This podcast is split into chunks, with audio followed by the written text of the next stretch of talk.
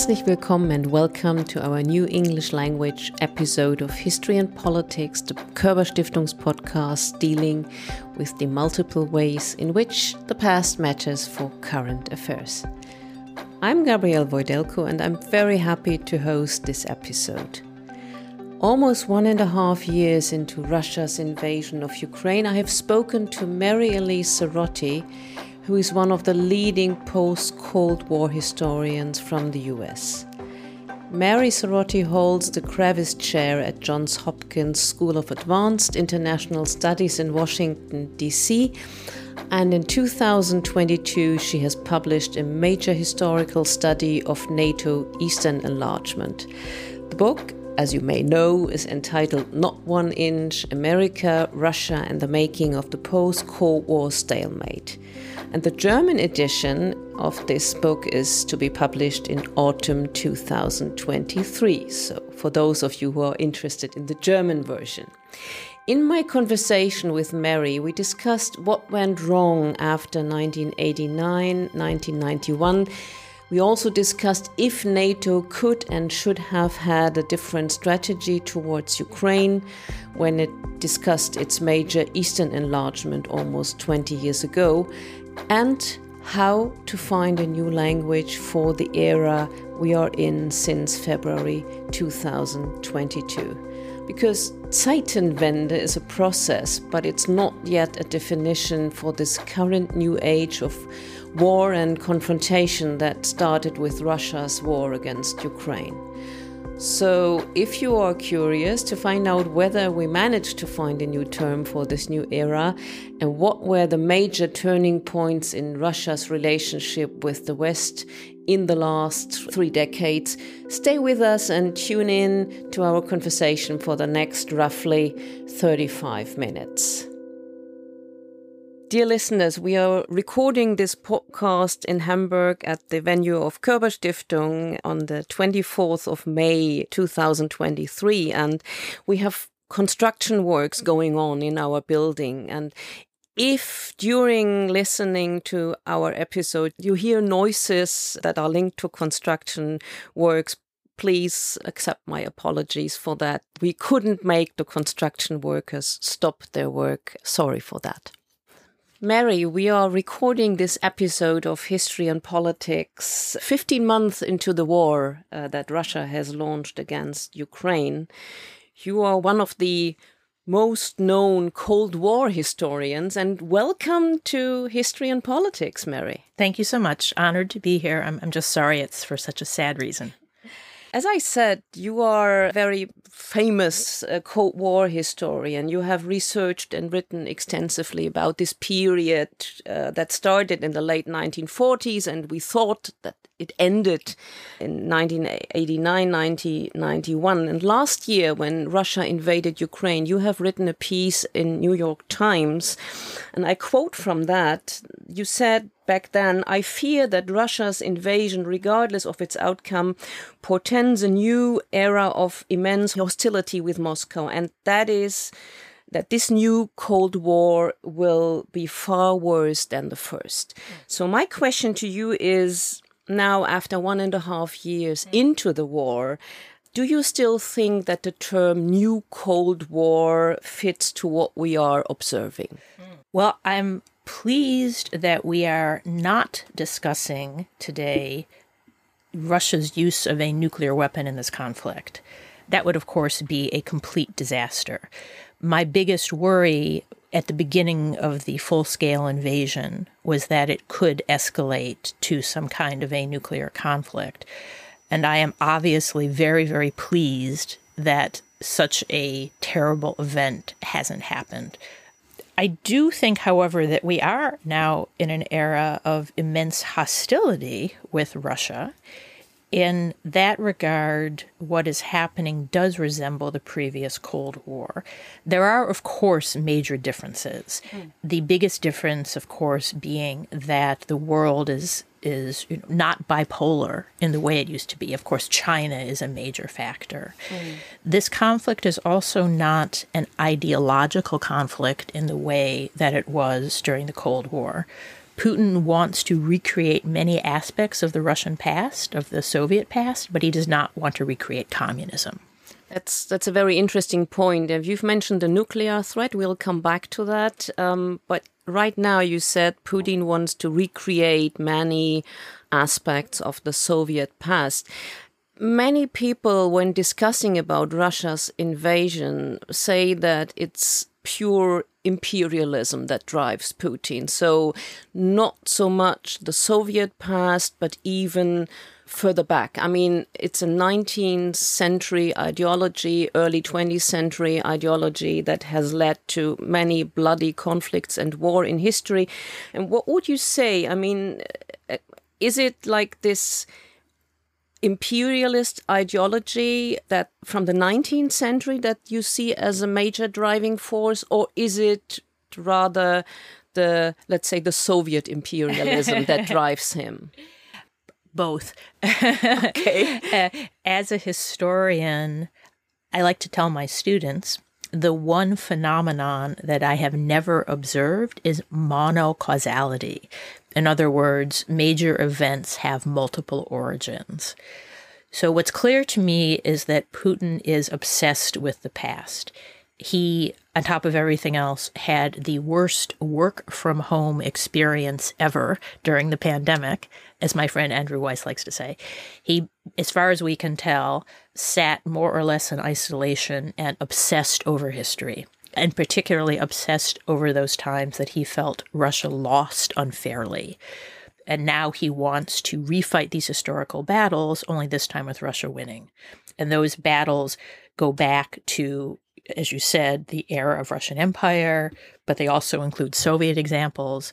And they even include post Cold War examples, such as the fight over NATO enlargement. Uh, you mentioned at the beginning that I'm a Cold War historian, and that's true.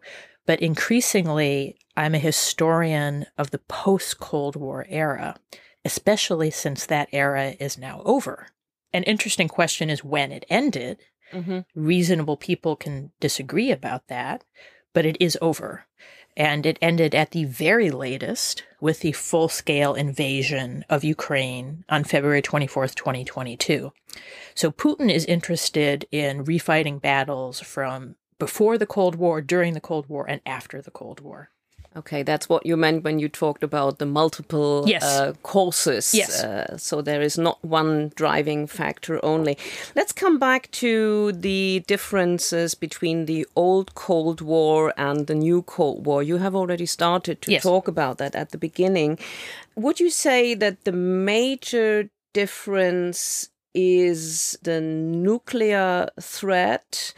That you have in mind when you talk about the new Cold War? Because the nuclear threat is what remains with us. And yes. We can see that. Yes. Is the nuclear factor the main issue for the new Cold War? Well, the just to emphasize again, the phrase new Cold War is, is problematic. So I, I tend to use, as I did in my New York Times article, the less elegant but more accurate phrase that we're in a period of, of immense hostility with Russia. The reason I, I hesitate a little bit to use New Cold War is because there are serious differences. As mentioned before, the old Cold War was very ideological mm-hmm. capitalism versus communism. Putin is not trying to recreate communism. Uh, the old Cold War was strongly bipolar. Now, obviously, the world is, is different. China is obviously a huge economic superpower. India is about to become the most populous nation on earth, I believe, uh, or is obviously a huge factor in its own right. So the, there's that difference as well. The nuclear factor, by contrast, is a strong continuity. Mm-hmm. Uh, often, my students, I'm a professor, I teach, my students have this sort of vague sense that the nuclear weapons went away at the end of the Cold War, which obviously did not happen. Russia and the United States are still, more than 30 years after the end of the Cold War, the only strategic nuclear powers. That means they can basically end civilization, certainly, and end most life on Earth uh, the strategic atomic arsenals that would do that, they're, you know, it would be the time from their launch to their detonation would be measured in minutes. I think that we've lost a societal awareness of that risk. What's happening now is, in some senses, a return of history. Mm-hmm. Great power competition in Europe has reignited. Mm-hmm. Danger levels are escalating. And so we're having, tragically, to relearn many historical lessons what it means to fight a great power war in Europe, what it means to use conventional weapons, which is what have been used so far, what it might mean if tactical nuclear weapons were used, what it might mean if that fighting then escalated. We're having to relearn all these military topics that we thought belonged to history. Now, I, as a historian, was still familiar with them, mm-hmm. but they're no longer part of normal societal discourse. That's changing. Do you see uh, that's interesting because I'm a German by citizenship, and especially we in Germany, we, for historical reasons, we didn't have many strategic discussions throughout the last couple of years. Do you see a difference between different European countries? I mean, often it is said Germany doesn't have a strategic culture anymore. We, we are not used to these kind of debates. Is it different in other countries? Well, let me actually say something first about Germany.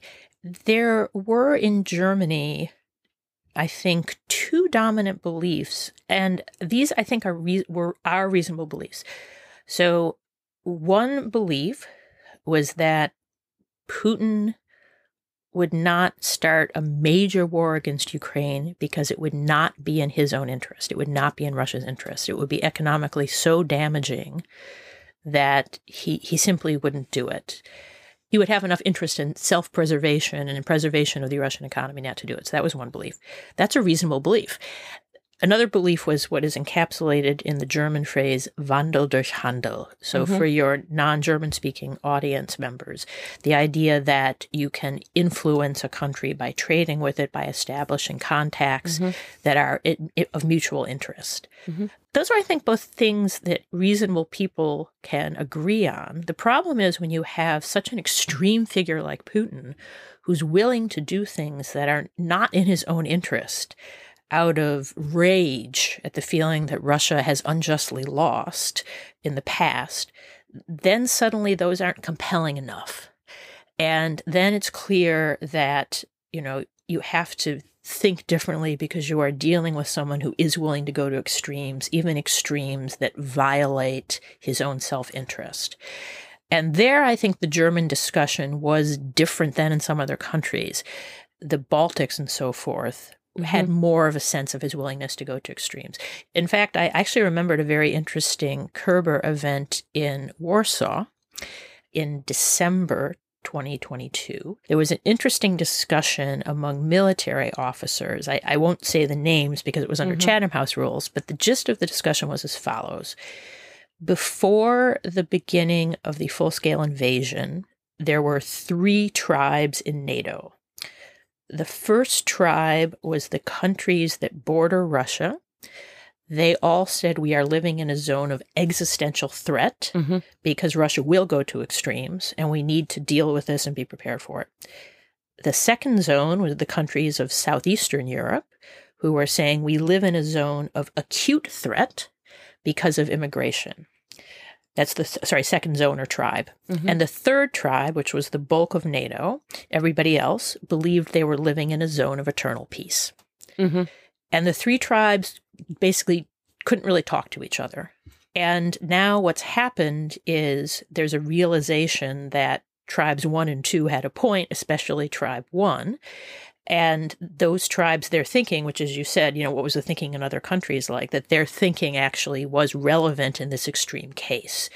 And so now that Zeitenwende in, in Germany, the ch- transition time is also a Gedankenwende, changing of thoughts. And so now you're finding these, these th- three tribes are able to talk to each other, and the German thinking is coming closer to other countries. Yes, definitely. There is a major change within the German public debate and also within the perception. There was an interesting point, as you are a historian and we are talking, and with historians, it's always tempting to talk about periods and periodization. Yes. yes. I read an interesting quote from you. You said that we thought that the Soviet Union fell apart in 1991. Hmm. Now we, that means the different tribes, but maybe most prominently the tribe to which Germany belonged and that the tribe that thought we are living in eternal peace, we have to learn that the process of falling apart of the USSR continues until today. I mean, we are still observing that the war against Ukraine is a process of the disintegration of the Soviet Union. Would you say that? Yes, absolutely.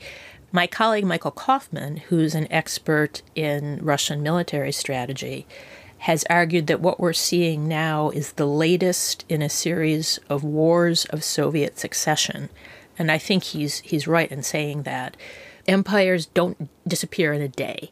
Even though the Soviet Union, in theory, ceased to exist on December 25th, 1991, that's, of course, the day Gorbachev resigned as the last leader of the Soviet Union. In reality, empires take a while to disintegrate, mm-hmm. and people fight the whole time it's happening. Mm-hmm. And that's what we're seeing now. Unfortunately, it, it's escalated, right? At first, there was the relatively short conflict in Georgia. Then there was the annexation of Crimea. Now we have the full scale invasion. It, mm-hmm. It's the process, unfortunately, has been getting bloodier.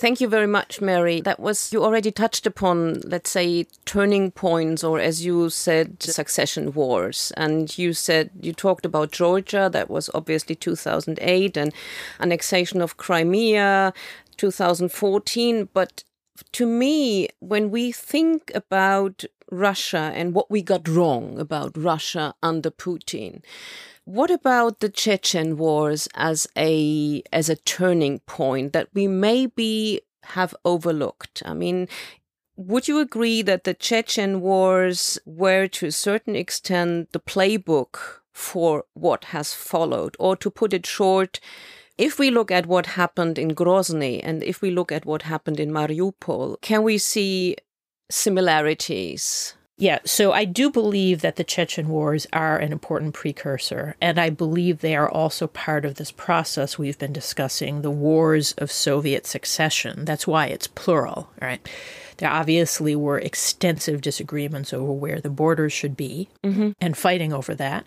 And so you could basically compile a list. It starts exactly as you said in Chechnya, which was more significant than we thought at the time. Mm-hmm. And then it continues in other regions, most prominently in Georgia in 2008. Mm-hmm. And then there's the annexation of Crimea in 2014. And then there's the full scale invasion in 2022.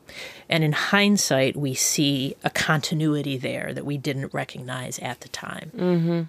And obviously, we, that means the Western countries, NATO, whoever, we didn't react properly because especially from my point of view as a German citizen I could say that there were a lot of attempts still after 2014 to appease Putin, to appease Russia, the Minsk process, the, this whole idea of having negotiations in order to settle the conflict, to freeze it, to find a compromise. If you look into Putin's essays and into what he has laid out about his policies in hindsight, it was all there mm. as early as late 90s. So why didn't we see that? Why didn't we? Or what is your explanation? So I would be a little bit careful with the word appease because obviously that's a, a hot button word, but there is very much a continuity. He is clearly willing to use violence to use escalation of conflicts to achieve his goals. That's something in the West we don't usually consider. Usually we try to de escalate conflicts. But Putin realized there are ways to force the matter by escalating conflicts, and sometimes that can be useful. I think it's important to remember that there was genuine cooperation between a newly democratic Russia and the West in the 90s for example, in the area of nuclear disarmament. Mm-hmm. Exactly. In fact, that was the greatest era of nuclear disarmament since the invention of the atomic bomb. Mm-hmm. The Russian leaders and the American leaders worked hand in hand not only to pull back, but actually to destroy strategic nuclear weapons. Mm-hmm.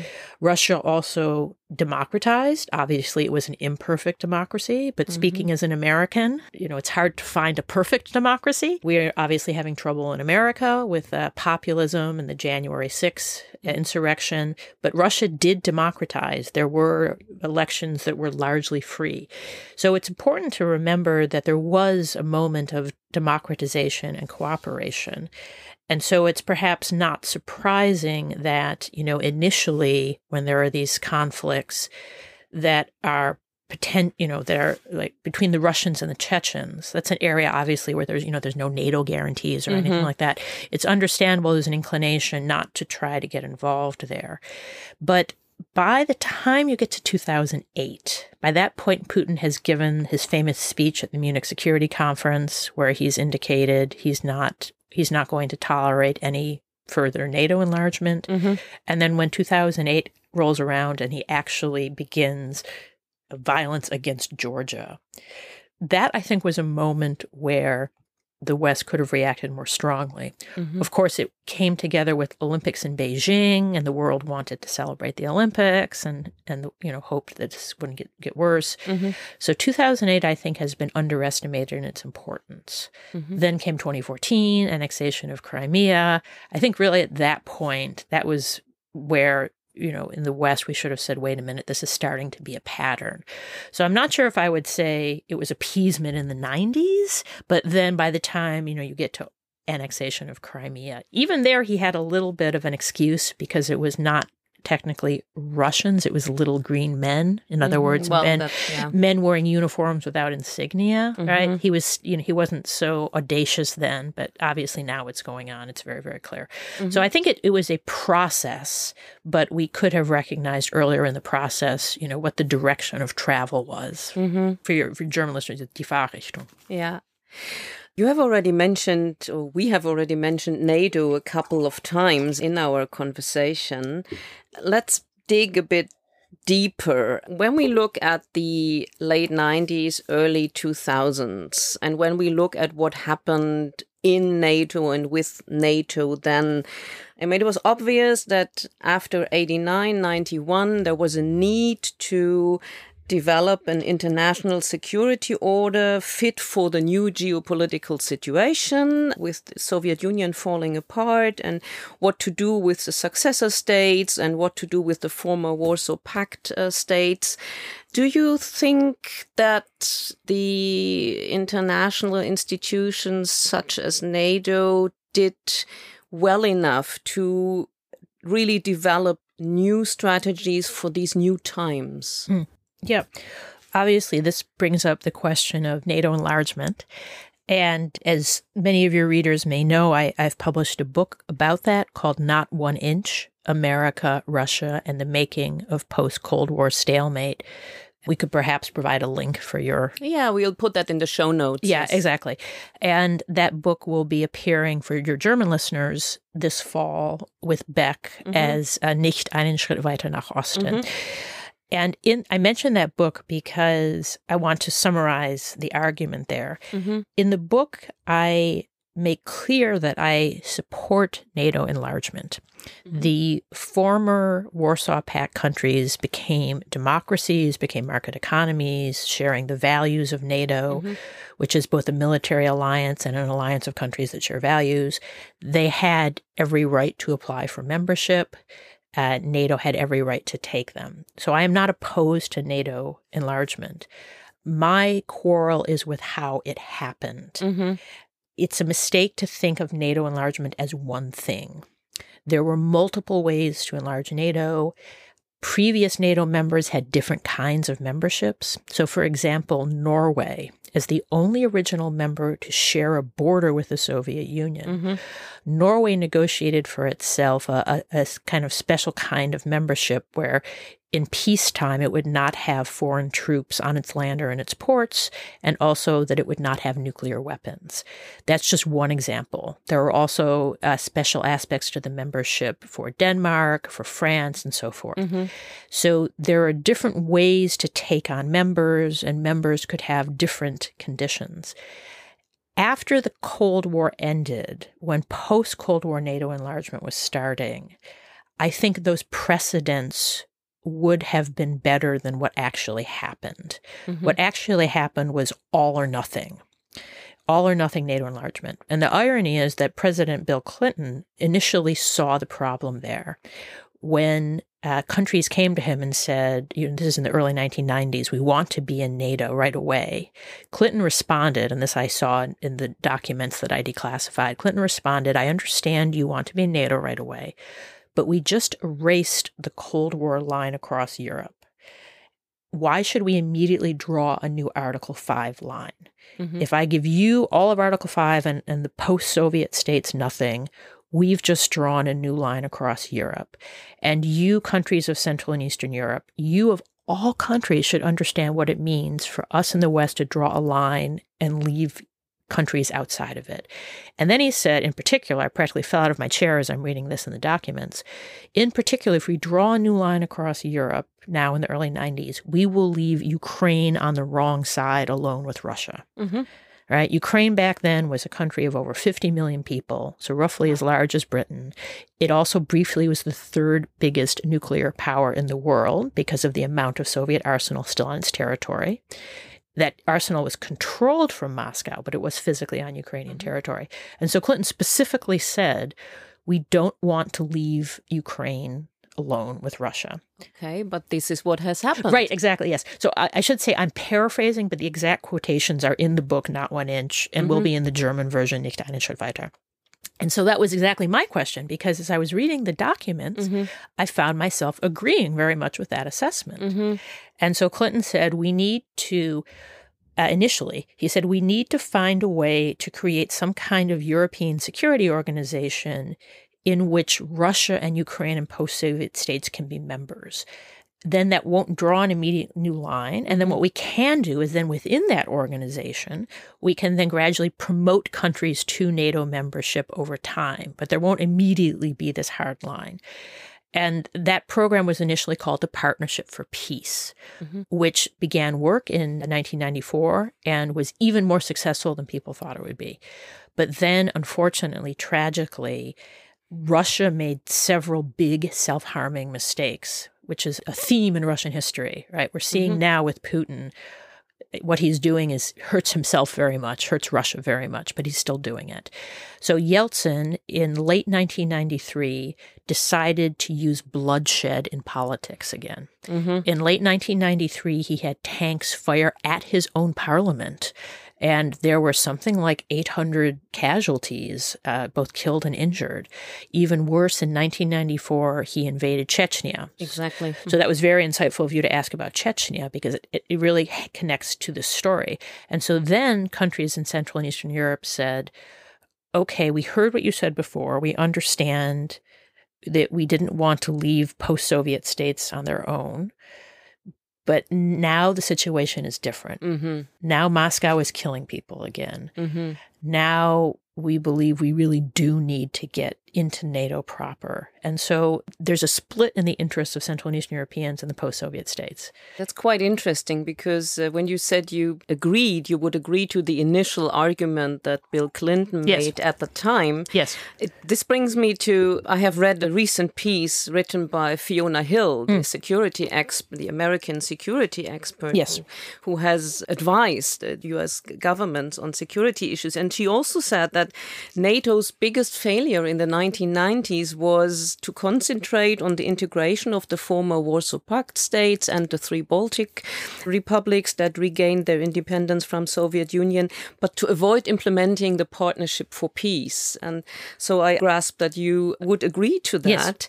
So let me put the question a bit more, let's say, precisely. Do you think that Russia's war against Georgia in 2008 and its war against Ukraine that started in 2014, if we are honest, with the annexation of Crimea, that those wars could have been avoided with a clearer NATO strategy towards these countries, Ukraine and Georgia? Well, two thoughts. So, first, briefly, and then one longer. The first thing is that what happened at the NATO Bucharest summit in 2008 was the worst of all worlds. At this point, pretty much everyone agrees on that.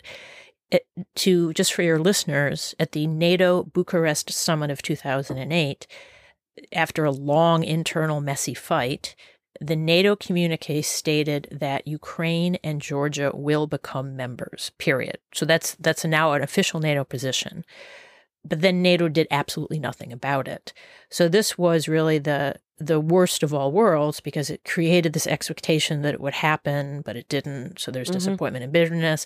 It also enraged Putin uh, Putin knew that NATO does not like to take on members that have active conflicts on their territory. Mm-hmm. And so Putin thought, well, I can create one of those. Mm-hmm. So Putin invaded Georgia. So this was really the worst of all worlds. It would have been better either to say nothing or to really move to membership instead of doing what happened. So that is really unfortunate. But then a longer, more comprehensive response, I wouldn't phrase it in terms of could we avoid the specific war or not what the way I would phrase it is could we have created a timeline to the future where it was unlikely that you would have major military conflict with Russia? And I think the answer is a qualified yes. It's qualified because, of course, as we've been discussing, Russian leaders make, uh, sadly, repeatedly extreme self harming choices. But the big play in post Cold War Europe was to achieve three things. First, to let uh, the new democracies in Central and Eastern Europe join NATO. Second, to find some kind of place for Ukraine in a European security order. And third, to keep the strategic nuclear disarmament with Russia going. And so the big play was to do all those three things let Central and Eastern Europe and NATO give Ukraine a berth, and keep cooperation with Russia going. Instead, we only accomplished one of those. Mm-hmm. We only got Central and Eastern Europe into NATO, which is a good thing, but we did not find ways to make that happen while defining a berth for Ukraine and keeping cooperation with Russia going. Mm-hmm. And I believe my colleague Fiona Hill, who is also a historian as well as a policymaker, I think she's she's on the right track there with her article. I don't know that article, but I, I do agree with it. So my argument is that not so much specifically could we avoid this con- this conflict, but we could have found a context that would have made it possible to achieve more of those three goals than we did instead of leaving Ukraine in the lurch. That does not mean everything would be perfect now. That does not mean it would be all wine and roses now. But the timeline we're on, the one we actually have, is pretty bad. I mean, we have major great power war. The immensity of the war crimes in Ukraine is unspeakable. The only worst timeline would be one that involves nuclear weapons. So, could we have gotten on a better timeline to the future? I believe yes, because the one we're on is awful. Mm-hmm. And so I think if we had kept going with the Partnership for Peace, it doesn't mean things would be perfect, but we would have had more options for managing contingency than we do now. Because now it's just all or nothing NATO membership, and we're stuck with this hard choice. You know, do you put NATO and Ukraine in NATO or not. That's a hard choice. Mm-hmm. If you had this intermediate organization, it would have give you know gives you more opportunity to manage flexibility. flexibility. I should say the Partnership for Peace does still exist on paper, but it's it's not it's not important. No, it's not it's not an issue anymore. Yeah. Especially not with the war un- that we see unfolding in right. front of our right. eyes for one and a half years now. We have already spoken about NATO, uh, or you have already mentioned that you know NATO has tremendously changed since February 22. What would you say? I mean, it wasn't a couple of years ago that the French president said that NATO is dead. I mean, obviously, NATO is very much alive right now. Again, what are the biggest changes that you observe within NATO that happened after Russia invaded Ukraine? It's funny that you mentioned that quote from French President Macron. I remember this is going back now, obviously, more than a year and a half, when people would ask me, What are you working on? And I would say I'm working on a book on NATO, I would more or less get the response sometimes politely, sometimes not so politely, along the lines of you you seem like a smart person. Why are you working on such an outdated topic?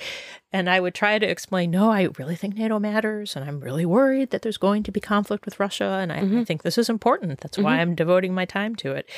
So I wasn't surprised when Macron said that because I was, you know, hearing similar things myself. But it became apparent to me in the course of my research just how much Putin likes to use violence to mark historical anniversaries. Mm-hmm.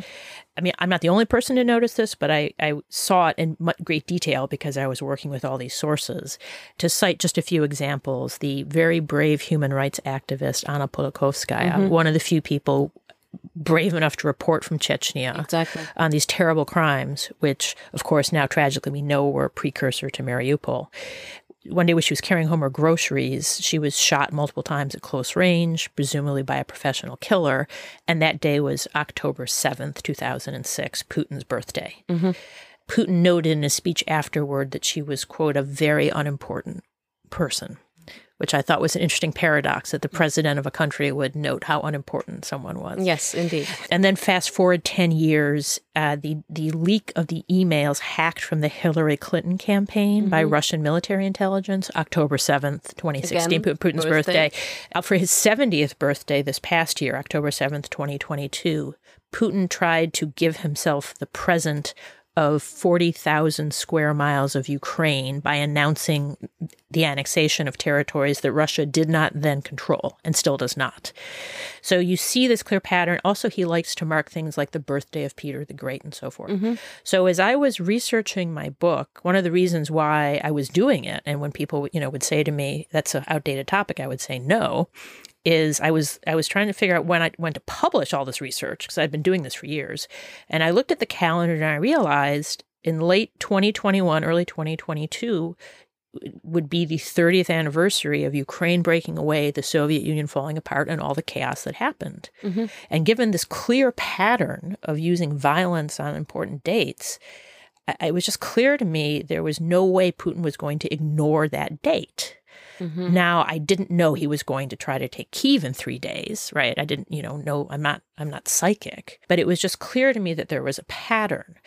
And that's why I believe very much on the power of history, not only to understand the past, but also to help us see what's coming over the horizon in the future. Mm-hmm. I don't think we can predict the future, but I do believe we can prepare for it. And the best way that I know to do that is to do historical work to recognize patterns and then prepare for them to repeat themselves in the future.